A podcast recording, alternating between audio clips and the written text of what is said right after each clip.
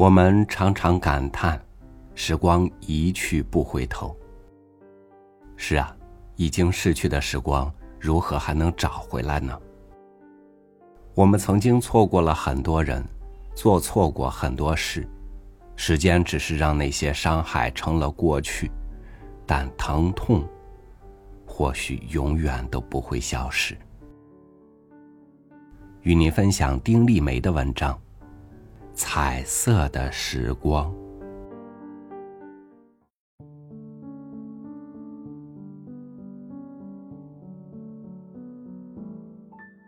我记事是在三岁左右，我能清楚的说出当时的记忆，这让很多人惊奇。三岁的小人儿，走路尚且不稳，但每天却摇摇摆摆的独自上路。且很有主见的朝着一个方向奔。母亲不在家。母亲总是不在家的，她去食品厂上班，叮嘱姐姐照顾我，说晚上给我们带饼干吃。姐姐嘴里答应着，母亲刚一出门，她就跑到外面和街道的一帮孩子疯玩。他们玩捉迷藏。玩丢布袋子，玩跳格子，就把我扔下了。我有些寂寞，也有些无聊。于是我独自上路，穿过碎石铺就的巷道，路过一家茶水房，一家烧饼店。茶水房的老板娘是一个身材高大健硕的女人，看见我就啧嘴，满脸的同情。一帮女人闲坐在茶水炉旁，对我指指点点，说着闲话。我不理，兀自走我的。出了巷道，拐弯向上是一条大街，有小河穿街而过。小河上架木桥，从木桥的缝隙里可清晰的看到下面湍流的河水。我不敢过木桥。就手脚并用的爬过去。等爬到对岸，我就可以望见父亲的房子了，小小的心就变得暖乎乎的。父亲的房子当街而住，黛瓦，木板门，厅堂幽深，门前有棵石榴树，树不高，开花的时候最好看了。小红灯笼似的花，挂了满满一束。父亲会摘了，戴在我的小辫子上。树干上钉一木牌子，木牌子上一行黑漆字。直到念书识字后，我才知道那上面写的是“徐宇飞牙诊所”。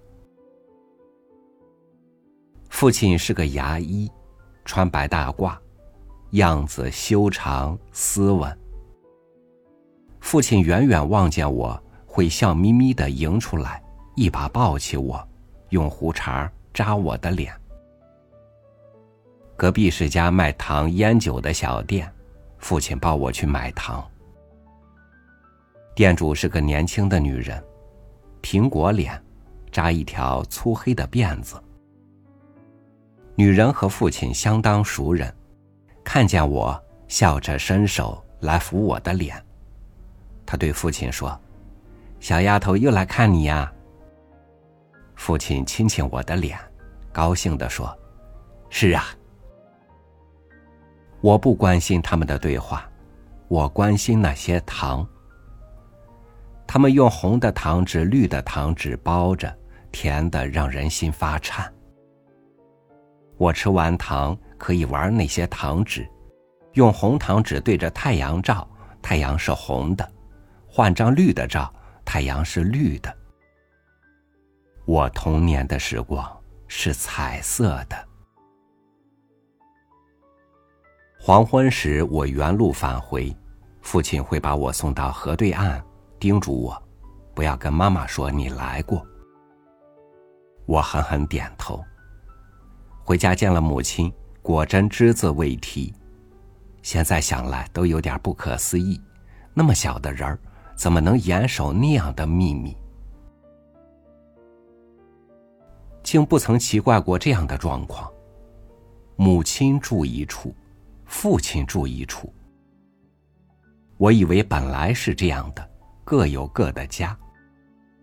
直到有一天，邻居一小孩跟我姐姐抢一根橡皮筋，抢不过，他就骂我姐姐没有爸爸要的野种。我冲上去，气呼呼的反驳：“我们有爸爸，我们的爸爸是河那边的牙医。”那小孩就问我：“你说你有爸爸，你的爸爸为什么不住在你们家里？你看我的爸爸就住在我们家里。”我们哑口无言，拿了这样的问题回家问母亲，母亲的脸变得铁青。警告我们以后不许再提“爸爸”两个字，哪个敢再提，就撕烂哪个的嘴。还说，你们的爸爸已经死了。我小小的心哪里能明白大人间的恩怨？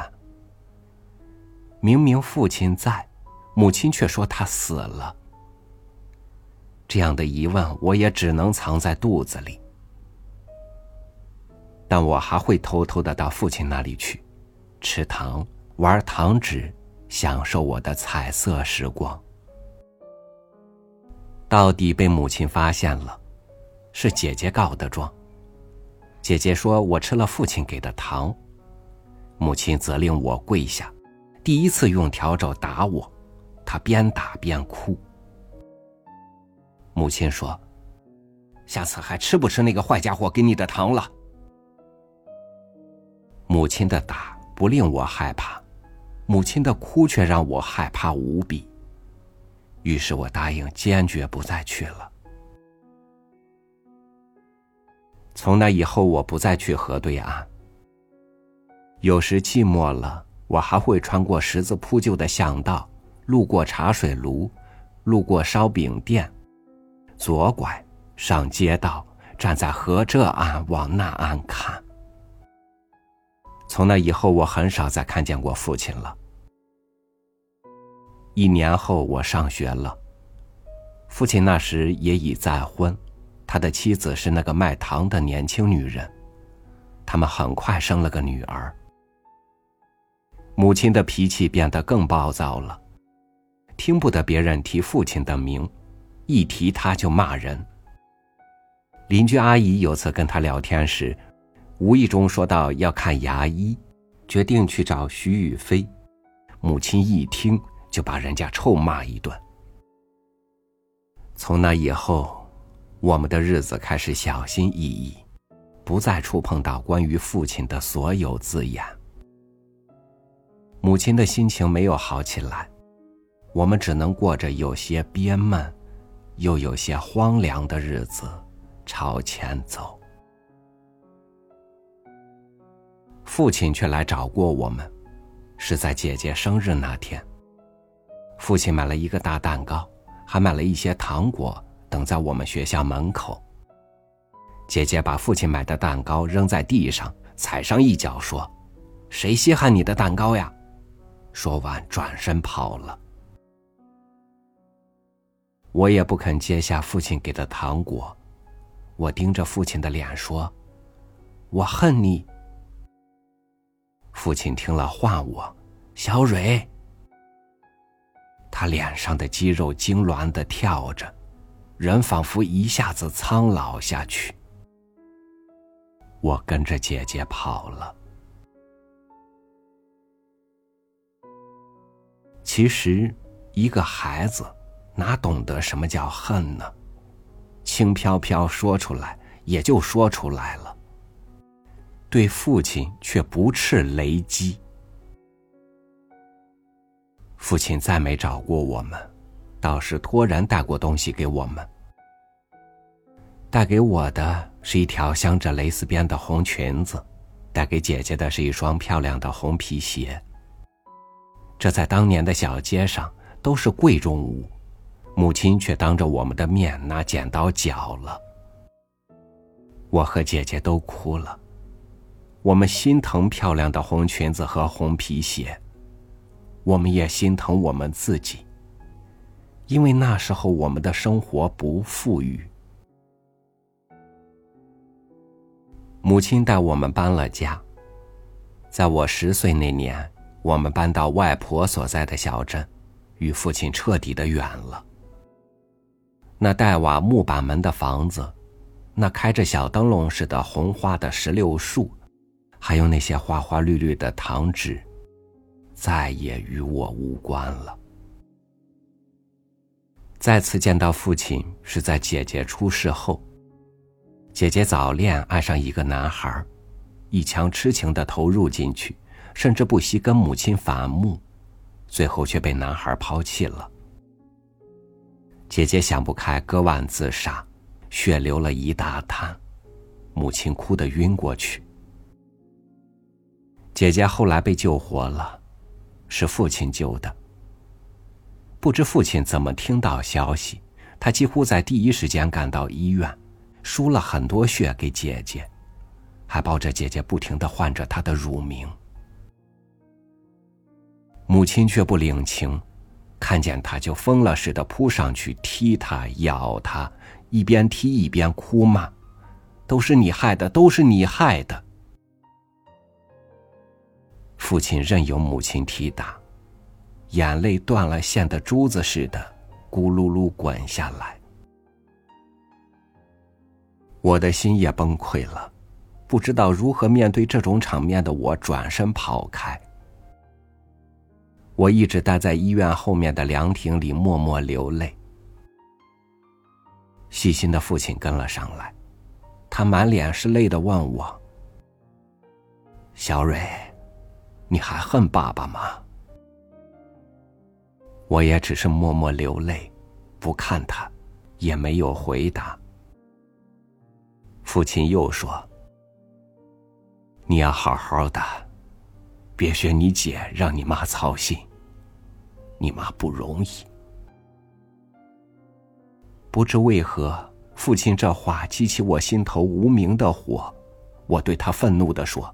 你为什么狠心的抛下妈妈跟别的女人结婚？父亲没有回答我，他只是拍了拍我的肩膀，就转身走了。我一直注视着父亲走远，他的背影踽踽的，沧桑又荒凉。我考上大学的时候，姐姐工作了。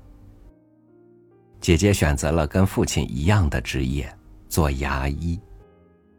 母亲不知怎的也想开了，没有反对姐姐。母亲只是叹着气对姐姐说：“你像他，一个模子雕出来的。”我去上大学的前夜，姐姐忽然对我说：“你去看看他吧。”他会高兴的。对当年他抛弃母亲、谈过恋爱的姐姐，很有深度的说：“感情的事，勉强不得。”我顺着记忆中的路往父亲家走，原先的巷道已拆除殆尽，但河还在，水已见底。木桥变成水泥桥了，宽阔气派。父亲的房子竟还是原样子，门前的石榴树还长着，树上的木牌子挂到了墙上，上面还是那几个黑漆字：“徐宇飞牙诊所。”父亲正在给人洗牙，白大褂穿着，样子很修长又斯文，只是头发里已霜花点点。父亲看到我。高兴的有些慌张，他低声对他的顾客说了几句什么，又是作揖又是鞠躬的把顾客给轰走了。而后，他搓着双手，走到我跟前，看着我傻笑，说：“小蕊都上大学了。”再傻笑说：“小蕊都上大学了。”再傻笑，眼泪就笑出来了。我也笑了。我问父亲：“爸，我小时候玩过的糖纸还有吗？”我是当做玩笑问的，没成想父亲居然说：“有有，都给你保存着呢。”父亲随即去了里屋，再出来时，手里已多出一个木盒子，木盒子里叠放着的都是我当年玩过的糖纸。花花绿绿的，我拿出一张，对着太阳照。太阳是红的，换一张，见太阳是绿的。感谢时光，还是彩色的。